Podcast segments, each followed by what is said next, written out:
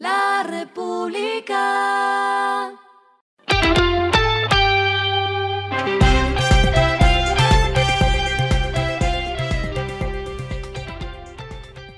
Esto es lo que debes saber al comenzar la semana.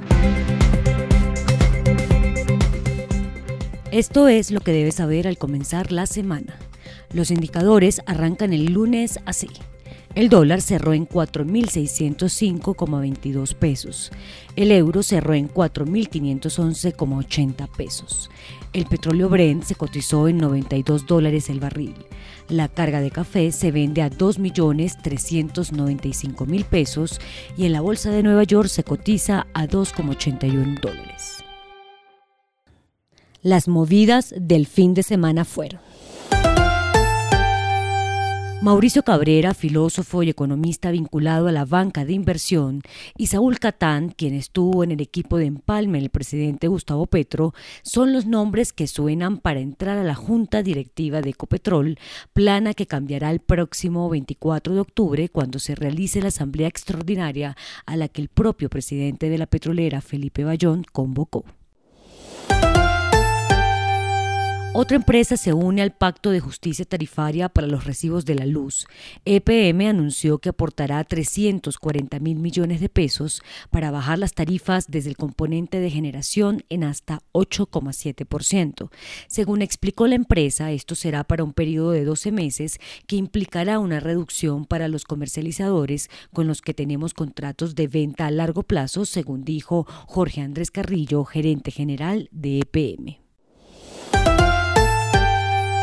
Carlos Centeno, presidente de Claro Colombia, este fin de semana lanzó un plan para buscar más empresas aliadas que nutran la agenda de proveedores.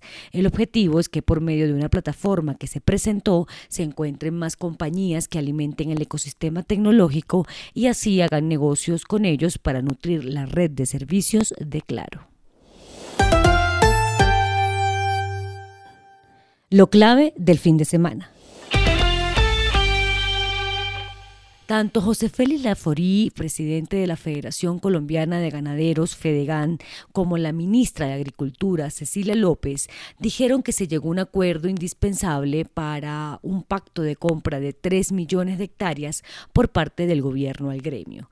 Ese acuerdo, del que se venía hablando desde el jueves, ya tiene la firma de los ganaderos y del presidente Gustavo Petro. Ahora empezará una etapa para definir de dónde saldrán las fuentes de pago, así como las zonas en las que estarán esos predios adquiridos y que pasarán a manos de campesinos. Lo que está pasando en el mundo. El presidente ruso Vladimir Putin acusó el domingo a Ucrania de orquestar la poderosa explosión que dañó un puente clave que une Rusia con Crimea este sábado, describiendo la explosión como un acto de terrorismo. Su declaración se produjo después de que un ataque con misiles rusos a primeras horas del domingo golpeara un bloque de apartamentos y otros edificios residenciales en la ciudad de Zaporizhia en el sureste de Ucrania, matando al menos a 13 personas e hiriendo a otras 89, según dijeron funcionarios ucranianos.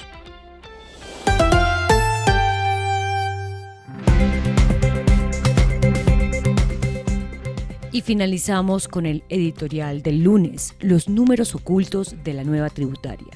El número de colombianos que deben pagar patrimonio o el de ingresos de más de 10 millones de pesos a quienes se les aumenta la renta puede sonar a poquitos, pero juegan otro rol.